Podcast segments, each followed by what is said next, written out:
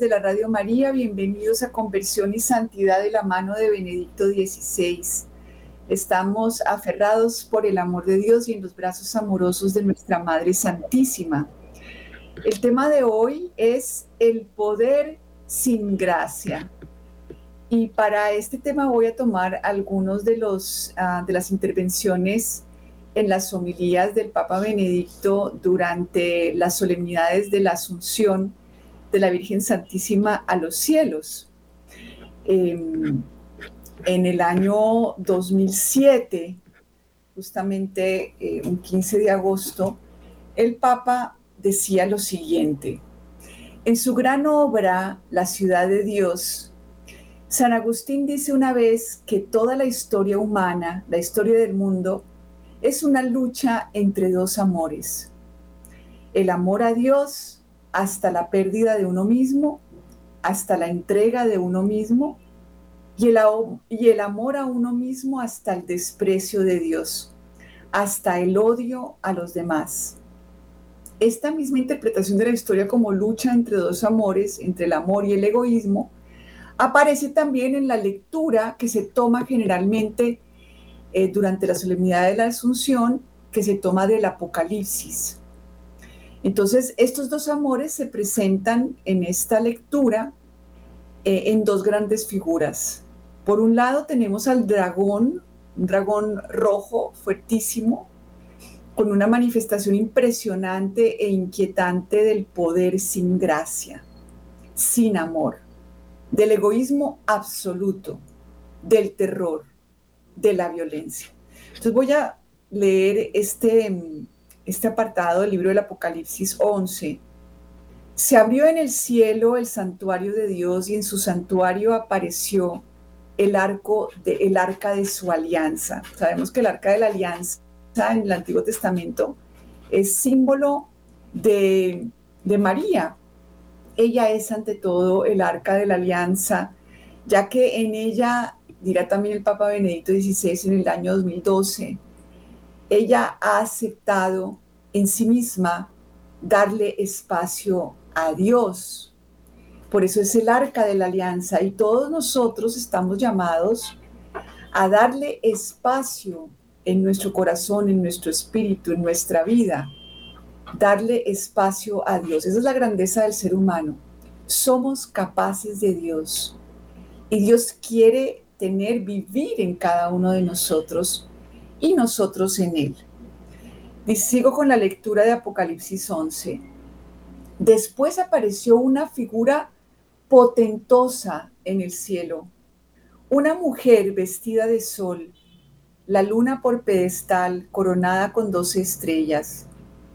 Apareció otra señal en el cielo, un enorme dragón rojo con siete cabezas y diez cuernos y siete diademas en las cabezas. Con la cola barrió del cielo un tercio de las estrellas arrojándolas a la tierra.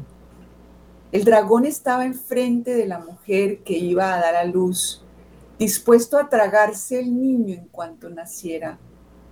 Dio a luz un varón destinado a gobernar con vara de hierro a los pueblos. Arrebataron al niño y lo llevaron junto al trono de Dios. Reservado por Dios. Se oyó una gran voz en el cielo. Ahora se estableció la salud y el poderío y el reinado de nuestro Dios y la potestad de su Cristo. Entonces vemos que esta, esta lectura constantemente se lee. En el año 2007 la toma para hablarnos de estos dos amores, ¿no? De, por un lado, lo que él llama el poder sin gracia, y por el otro lado, eh, el poder de este Dios que parece tan débil, ¿cierto?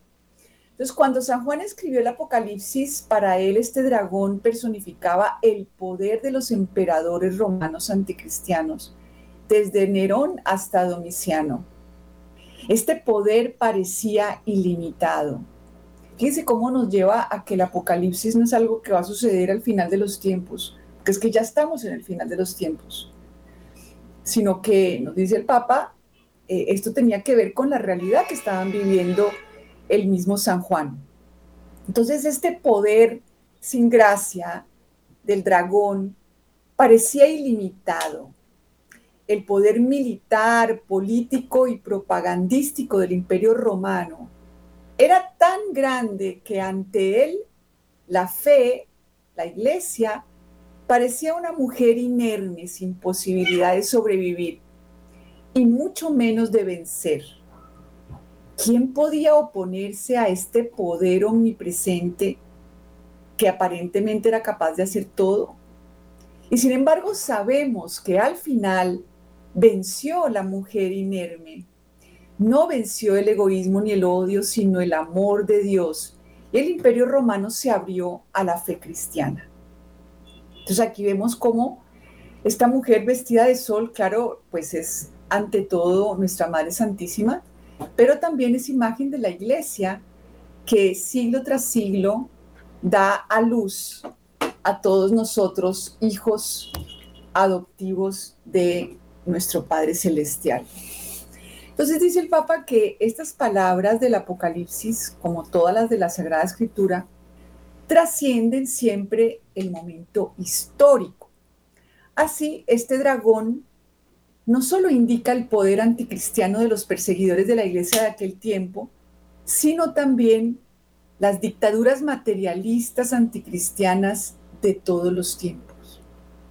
Vemos de nuevo que este poder, esta fuerza del dragón rojo, se personifica en las grandes dictaduras del siglo pasado, la dictadura del nazismo, la dictadura de Stalin, tenían todo el poder, penetraban en todos los lugares hasta los últimos rincones.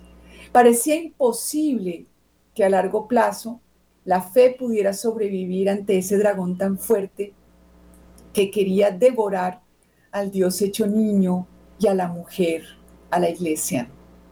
Pero en realidad, también en este caso, al final, el amor fue más fuerte que el odio. El amor más fuerte que el odio. Y dice el Papa Benedicto, también hoy el dragón existe con formas nuevas, con formas diversas.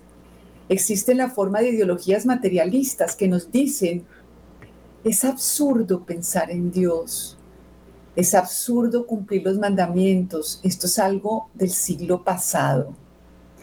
Lo único que importa hoy en día es vivir la vida para uno mismo, para mis propios sueños, para mi propia voluntad, para mis propias preferencias. En este materialismo, en esta carga materialista e individualista que nos ha tocado del dragón de este siglo, pues todo es, eh, dice, el Papa, es tomar, todo consiste en tomar en este momento breve de la vida todo lo que me sea posible tomar Solo importa el consumo, el egoísmo, la diversión. Esta es la vida. Así supuestamente debemos vivir. Y de nuevo parece absurdo, parece imposible oponerse a esta mentalidad dominante con toda su fuerza mediática, propagandística. Parece imposible aún hoy pensar en un Dios que ha creado al hombre, que se ha hecho niño, y que sería el verdadero dominador del mundo. Qué esperanza, ¿no? Qué esperanza está esto que nos va diciendo el Papa sobre cómo eh, este dragón, siglo tras siglo, siempre ha estado presente y siempre parece impresionante, ¿no? En este mundo de hoy, con TikTok e Instagram y toda esta eh, carga materialista, hedonista, parecería imposible que Dios siga siendo el verdadero dominador del mundo.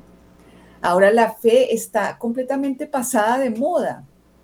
Es, es cool ser ateo. También ahora, dice el Papa, este dragón parece invencible.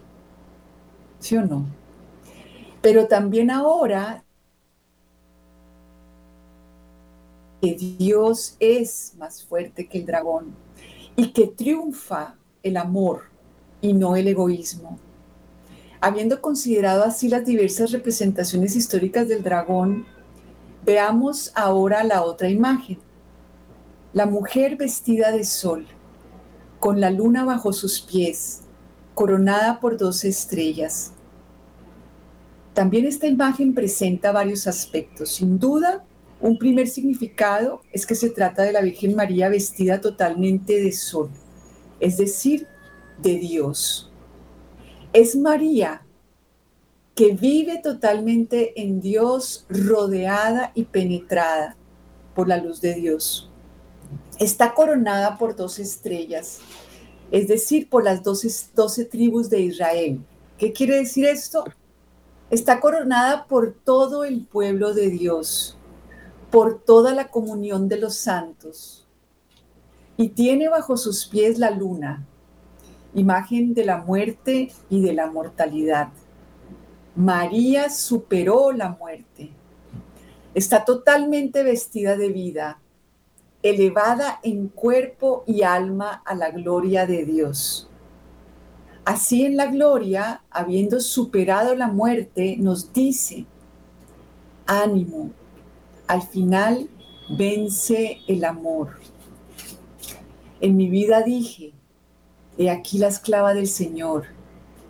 En mi vida me entregué a Dios y al prójimo. Y esta vida de servicio llega ahora a la vida verdadera. Tened confianza. Tened también vosotros la valentía de vivir así contra todas las amenazas del dragón. Entonces, qué bueno que estas palabras penetren en el fondo de nuestro corazón. En este mundo parecen vencer los que tienen este poder sin gracia, los que saben cómo funcionan las redes y saben ganar muchos likes, los que tienen los mejores puestos y, y tanto dinero, el poder del dinero, el poder mal habido de la corrupción. Ellos tal vez creen que tienen el poder y que se la saben todas, pero para Dios sabemos que el ser humano que hace este tipo de cálculos, que quiere entregar su vida a hacer todo perfecto, de manera excelente, según el manual, y que de esa manera quiere construirse su seguridad, es un completo necio. Aquí en el libro de, Mirar a Cristo nos habla el Papa de, de Lucas 12, cuando está este hombre rico que tuvo una gran cosecha y estuvo echando cálculos y diciendo, ¿qué hago? No tengo dónde almacenar tanto, tanto poder, tantas cualidades, tantos cursos, tantas sabiduría humana. Entonces se dijo, voy a hacer lo siguiente. Derribaré mis graneros, construir otros más grandes y almacenaré allí el grano y las demás provisiones. Luego podré decirme, amigo, tienes muchos bienes almacenados para muchos años. Túmbate, come, bebe y date la buena vida. Pero Dios le dijo, insensato, esta noche te van a reclamar la vida. Lo que te has preparado para quién será. Eso le pasa al que amontona riquezas para sí y que para Dios no es rico. El oyente conoce sus propios asuntos, sabe calcular las posibilidades del mercado, tiene en consideración los factores de inseguridad, tanto de naturaleza como del comportamiento humano.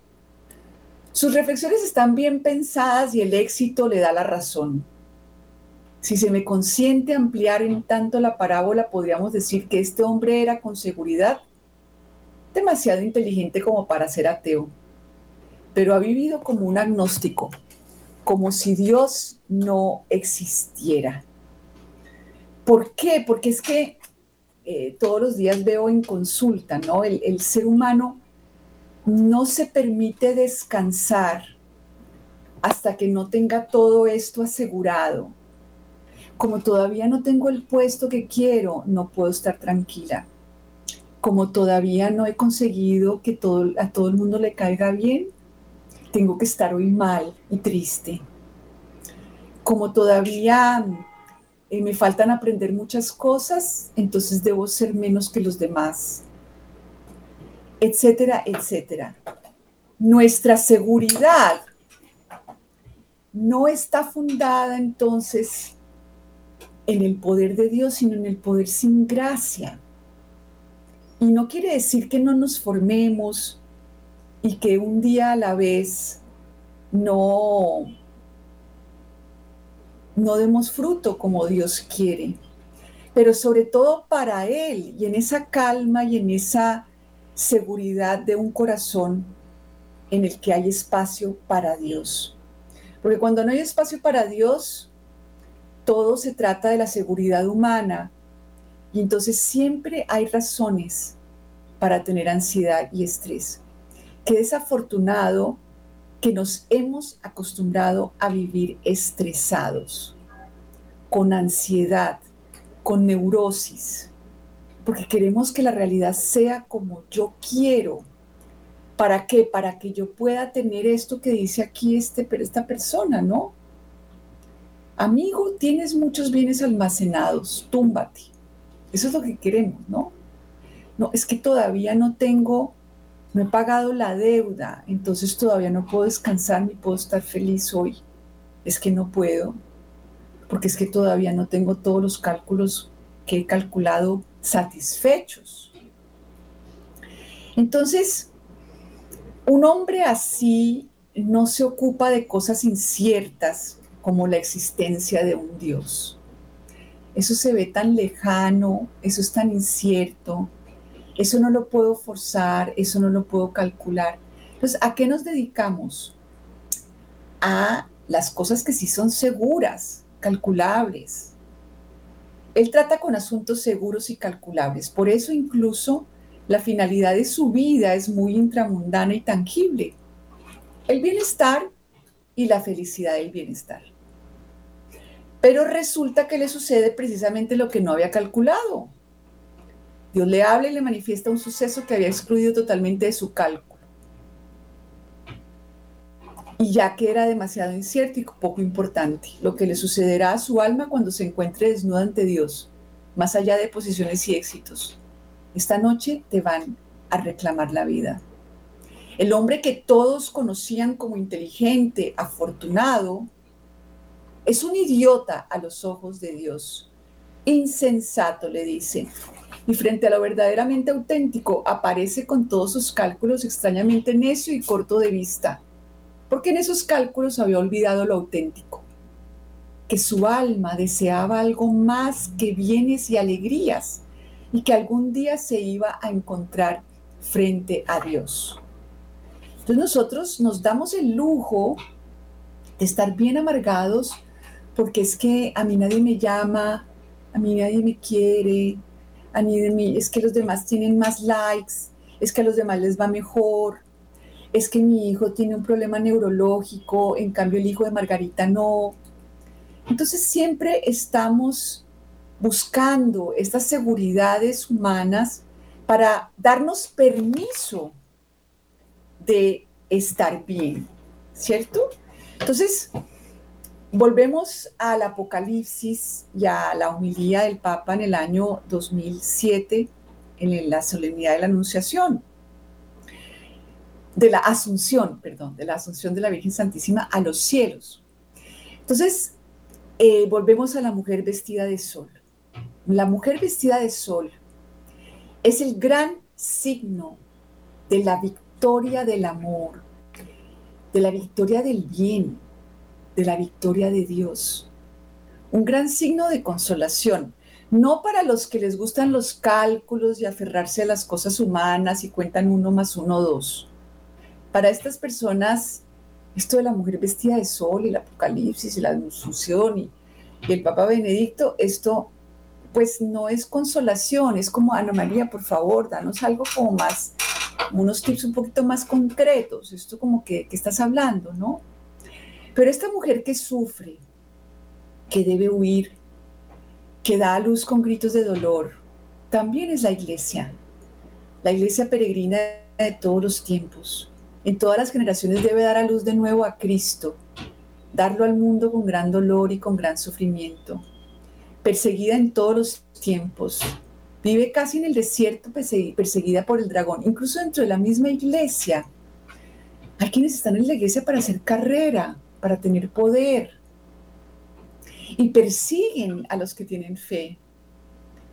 Pero en todos los tiempos la iglesia, el pueblo de Dios, también vive de la luz de Dios y como dice el Evangelio, se alimenta de Dios, se alimenta con el pan de la Sagrada Eucaristía.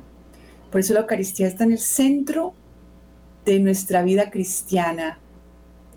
La Eucaristía, algo que no vemos, algo que parece como que no tiene ninguna importancia, como casi sin poder, como insignificante. Así la iglesia sufriendo en todas las tribulaciones, en todas las situaciones de las diversas épocas, en las diferentes partes del mundo, vence. Es la presencia y la garantía del amor de Dios contra todas las ideologías del odio y del, egoísmo. Ciertamente vemos cómo también hoy el dragón quiere devorar al Dios que se hizo niño. Nos dice el Papa Benedicto, no temáis por este Dios aparentemente débil. La lucha es algo ya superado. También hoy este Dios débil es fuerte. Es la verdadera fuerza.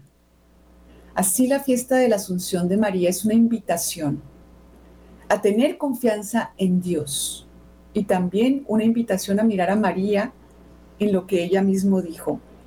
He aquí la esclava del Señor, me pongo a disposición del Señor. A que, no, lo que yo quiero es cambiar a la gente a mi alrededor y tener el poder de que me hagan caso. Suerte con eso. Ah, no, es que yo quiero obligar a mi hijo a que vaya a misa. Mm, no me digas, o sea, no, aparentemente débil no quieres ser. Quieres tener fuerza.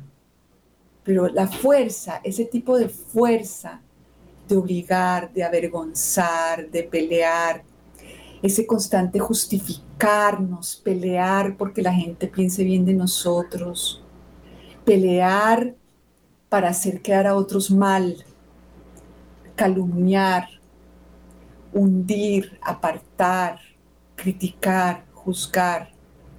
Todo eso a lo que nuestra naturaleza caída mm, aparentemente le, le gusta más.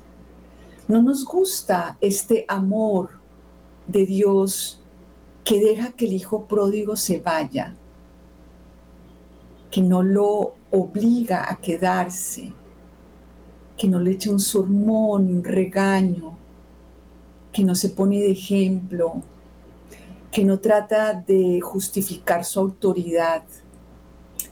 Ese no es Dios. Dios es aparentemente débil. El amor es aparentemente débil. La fe es como un grano de mostaza que parece que no sirve de nada. Pero ¿cómo me voy a quedar de manos cruzadas si mira las decisiones que está tomando mi hijo? ¿Qué quieres hacer? ¿Meterte en su vida? ¿Violentar su intimidad? violentar constantemente con tu mal genio a los demás para castigarlos porque no se portan como tú quieres. Esa es siempre la tentación, la tentación del poder sin gracia, de esta fuerza humana que a través del control, del juicio, el rechazo, el combate, el estar con nerviosos, con estrés, con angustia, con ansiedad, por más que me estrese, por más que me llene de ansiedad y no duerma, no puedo subir dos centímetros a mi tamaño. No puedo elevarme jalándome de los pelos hacia arriba. Solo Dios nos eleva, pero a cambio de abrirle espacio al amor. Y para eso tenemos que pedir espacio a todas estas estructuras psicológicas que tenemos todos los seres humanos menos la Virgen María, que quieren que se haga mi voluntad, así en la tierra como en el cielo. Incluso voluntades muy bonitas, como querer ayudar a todo el mundo. Incluso cuando no me están pidiendo ayuda. Hay gente que no quiere ayuda hoy. Y yo quiero ayudarla hoy.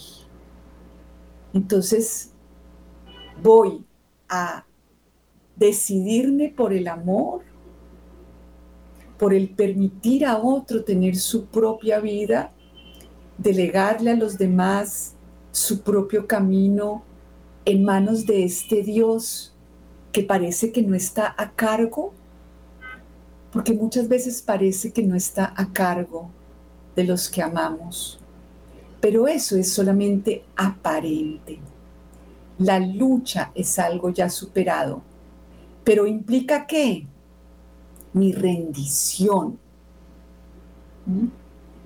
mi rendición, hágase tu voluntad, así en la tierra como en el cielo. La fiesta de la Asunción de María, vuelvo a leer las palabras del Papa Benedicto XVI, es una invitación a tener confianza en Dios.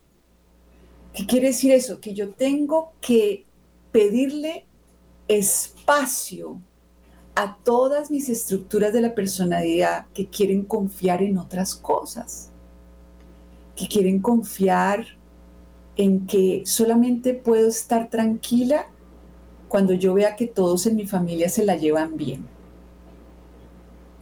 Yo puedo estar tranquila cuando vea que mi hijo va a misa. Yo puedo estar tranquila cuando vea que por fin voy a tener amigos suficientes como para sentirme acompañada. Voy a confiar en que si yo hago todo perfectamente bien, nadie tiene por qué criticarme. Y resulta que la gente critica y no tiene nada que ver conmigo. Pero ¿en qué voy a poner mi confianza? ¿En que la gente tenga mala buena opinión de mí para yo estar sin estrés? o voy a poner mi confianza en Dios para estar muy bien aunque me critiquen. Y esa es también una invitación a imitar a María en lo que ella misma dijo. He aquí la esclava del Señor. No la esclava de las preferencias de mi cerebro, que solamente está tranquilo si no se me dañó nada, si, bueno, ya he estado mencionando algunas de estas preferencias y de nuestras fobias. Tenemos fobia a que el día no transcurra como yo quiero, tenemos fobia a que los demás no sean como yo quiero, tenemos fobia a que la iglesia no sea como yo quiero. Y como no es como yo quiero, entonces estoy me pongo a disposición de mi amargura, me pongo a disposición de mi desconfianza, de mi tristeza, de mi angustia. A eso sí me pongo a disposición desde que amanece. ¿Sí? voy siempre, a ver, expectativas para mí, para yo cumplir, porque ah, confío en que si yo cumplo las expectativas de los demás y soy divina y todo el mundo está complacido, entonces voy a vivir divinamente y en bienestar. ¿cierto? O si todo surge de acuerdo, si todo se lleva a cabo de acuerdo con mis expectativas. Hay una frase que me encanta que dice, las expectativas son un resentimiento premeditado. ¿Quieres estar resentido? Ponte a disposición de tus expectativas. Entonces, he aquí la esclava del Señor, me pongo a disposición del Señor.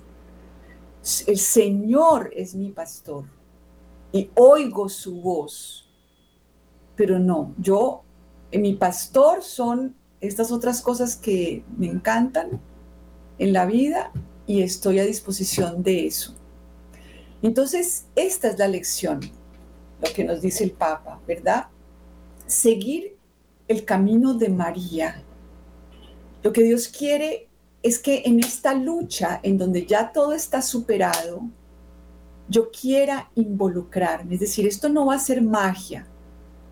Acuérdense que todas las estrellas que coronan a María son toda la comunión de los santos.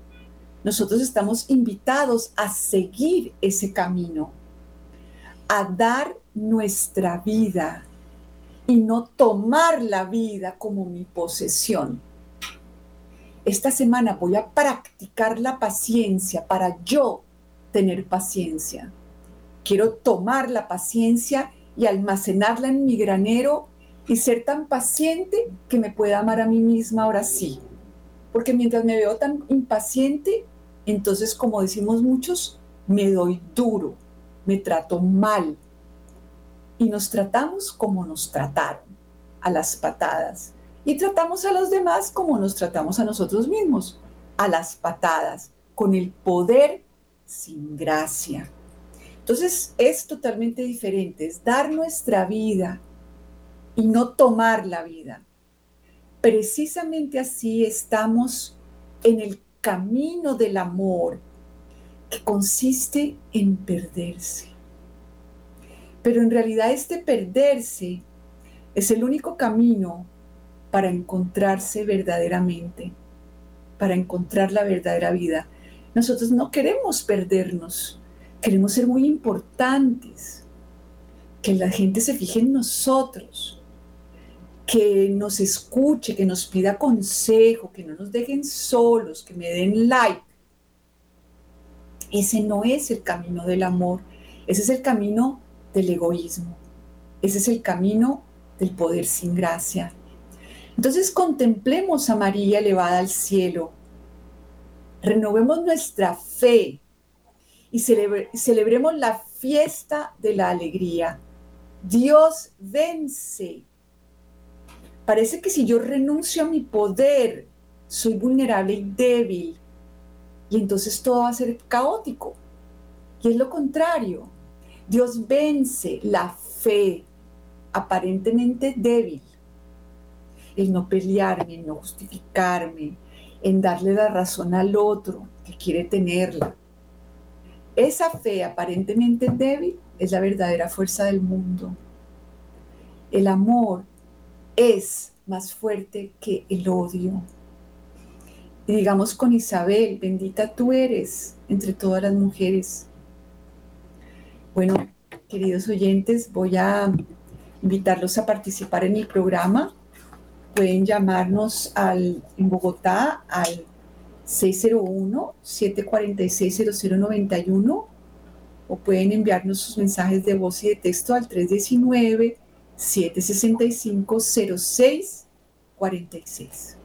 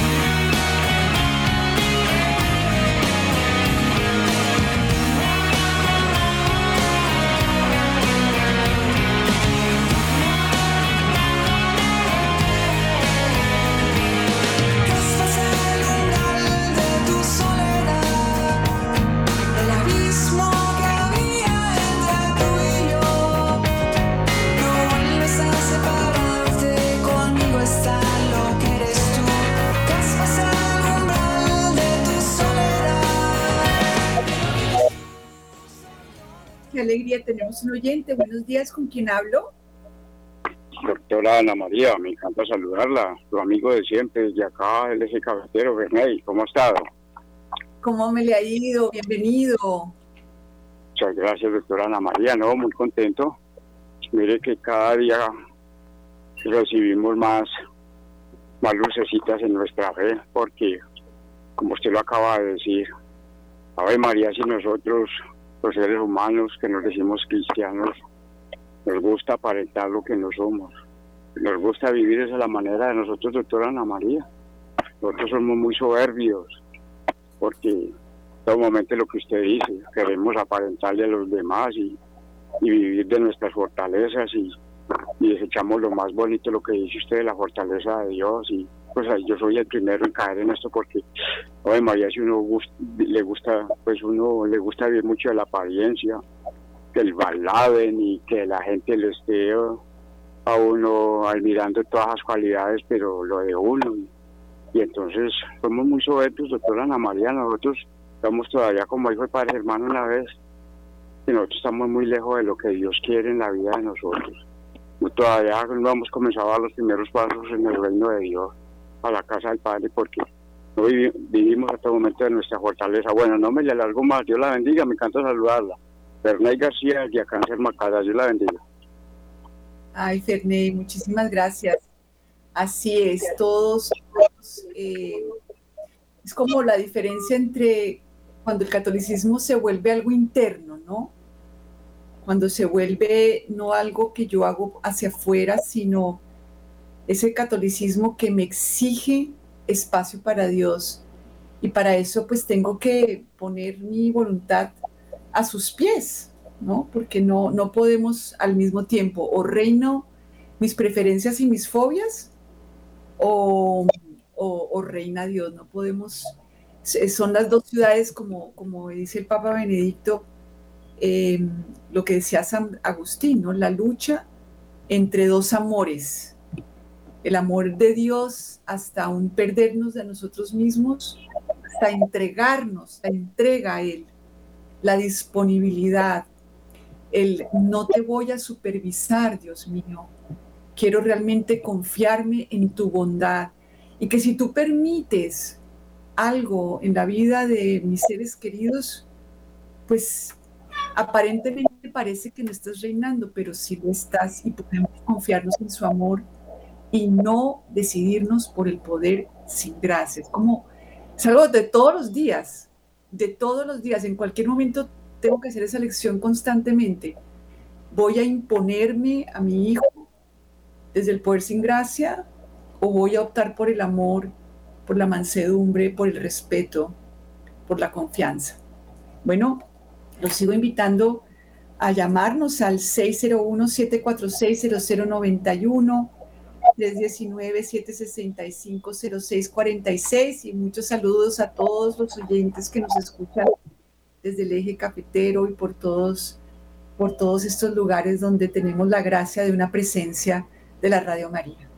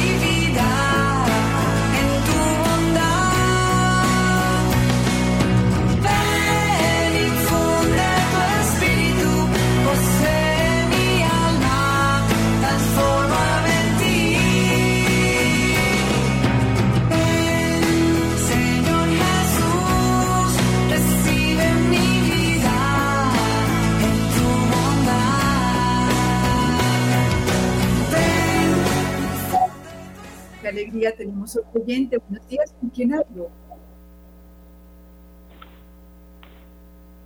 Buenos días. Sí, aló, buenos días. Buenos días, ¿con quién hablo? Buenos días, habla con John Edison Perdomo. ¿Cómo está? Bienvenido. Gracias, y doctora Ana María. Cuéntanos. Eh, pues referirme al tema que usted ha tocado hoy, ¿no? Y es también eh, esa parte de, pues de lo que muchas veces nos acusa, nos hace sentir culpables y, y nos aleja también de Dios, ¿no? Es la culpa también eh, frente a las situaciones que en su mayoría pues Dios siempre nos perdona, ¿no? Pero muchas veces eh, esas situaciones eh, que marcan la vida pues también de alguna manera lo alejan a uno también, ¿no? Y, y, de alguna manera todas todas esas situaciones que, que vive uno, las inseguridades eh, y las seguridades también en ocasiones, eh, que también no le permiten como descubrir la presencia de Dios en uno y en, y en los hermanos. Así es. Así es. Sí, mire que, que, me da mucho gusto que haya tocado ese tema porque es el, el, tema fundamental es en qué estoy poniendo mi confianza y en qué creo. ¿Puedo estar tranquila si no he cometido errores? O sea que mi confianza está en la perfección, pero claro, en una perfección malentendida, en una perfección de mi propio yo, de mis propias capacidades.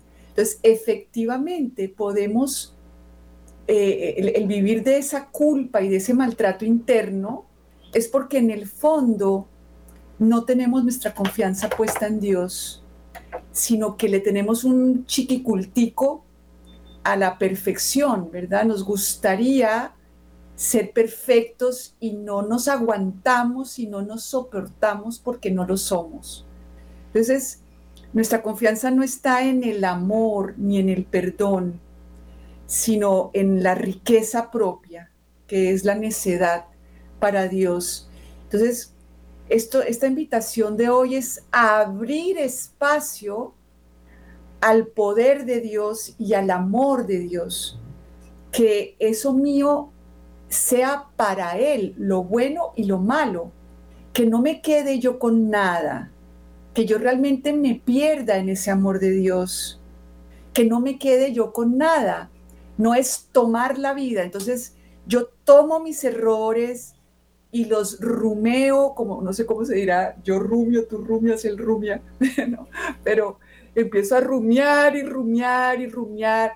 Y es que si no hubiera hecho y si no hubiera hecho y si fuera, y entonces, no, ese cálculo, ese cálculo de las buenas obras tan anticristiano, tan espantoso, tan diabólico. Entonces, abramos espacio y perdamos nuestra vida en Dios porque no hay forma de producir actos perfectos. El único perfecto es Dios y María es la que recibió todos los méritos de Cristo sin tener ella nada. Hagamos, sigamos su ejemplo, sigamos su ejemplo, entreguémosle todo, no nos quedemos con mis errores, que son mis errores, y si yo no hubiera hecho eso, entonces mis hijos no estarían sufriendo. Oye, no eres tan importante. No tienes el poder de dañarle la vida a nadie. Y Dios no es tan débil como para no poder vencer cualquier trauma. Entonces no nos pongamos, qué, bueno este, este tema, no sé si aquí sigue nuestro oyente, pero qué, qué importante eso, ¿no? Esa culpa diabólica, en donde lo que hay es un echarle incienso a una supuesta perfección que nadie tiene y que nos estanca y que no nos deja levantar el corazón. Levantemos el corazón y entreguémosle a Dios todo lo nuestro y empecemos a abrir espacio a su amor, no abrirle espacio a nuestras... Eh, a nuestras preferencias morales, ¿no? Eso no quiere decir Lo sobrenatural no deja de lado la naturaleza, ¿cierto? Exige que nos empeñemos con todas nuestras fuerzas por la apertura completa de nuestro ser a Dios. Pero ese es el, esa es la, la dirección, es mirar a Cristo, estar dependiendo de Él, estar en constante diálogo, estar en oración. Como dice el Papa, un hombre desesperado no reza porque no espera. Entonces eso pasa, ¿no? El hombre desesperado en su culpa no espera. Entonces, ¿en quién esperaba? En sí mismo. Y el hombre seguro de su poder y de sí mismo no reza, porque confía únicamente en sí mismo. ¿no? Esa es esa es la, otra, la otra cara. El que se cree perfecto y por eso no reza. Y el que se cree completamente eh, maldito y condenado y por eso tampoco espera y está todo el día amargado, ¿no? Entonces, quien reza espera en una bondad y en un poder que van más allá de sus propias posibilidades. Esa es la confianza y la esperanza cristiana. Gracias a nuestro oyente por, por eso tan importante de la, de la culpa. Tengo otras llamadas. ¡Ay! Ah, tengo tres minutos. Tenemos tres minutos, así que llamen al 601-746-0091 o envíen sus mensajes de, de, de voz y de texto al 319 765-0646. Tenemos tres minuticos. Los ciegos pueden ver, los sordos oír.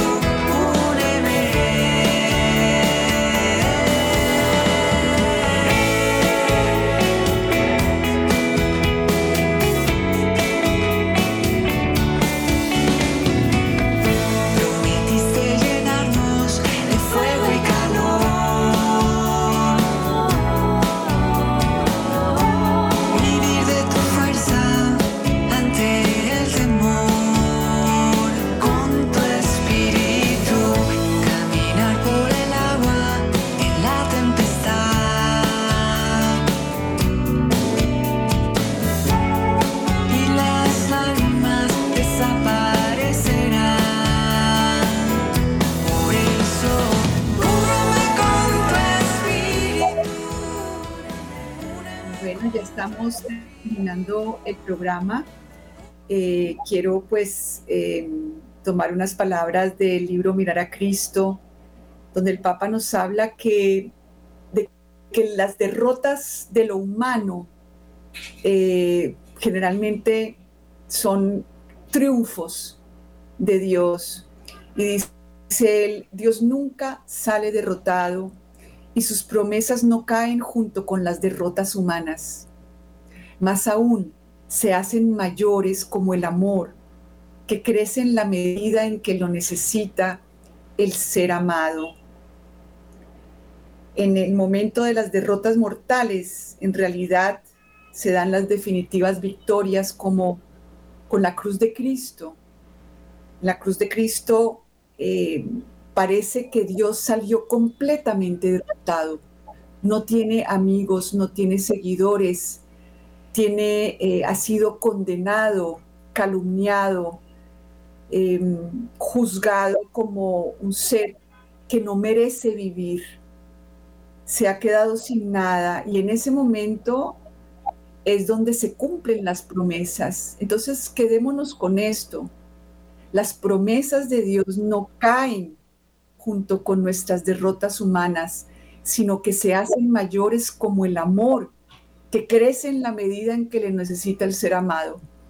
Tienes muchos motivos para, para estar muy mal porque has, te, has, te has derrotado mucho. Es, entonces necesita más el amor ¿Qué tal si hoy necesitas más el amor? Porque en esa medida el amor de Dios parece que crece, que crece y que crece por ti. Entonces, repito estas palabras del Papa en la solemnidad de la Asunción del 2007, la fe aparentemente débil es la verdadera fuerza del mundo. Digámosle a nuestra Madre Santísima, bendita tú eres entre todas las mujeres, te invocamos con toda la iglesia. Santa María, ruega por nosotros pecadores, ahora y en la hora de nuestra muerte. Amén. Nos encontramos Dios mediante en otra oportunidad y quedamos como siempre con María.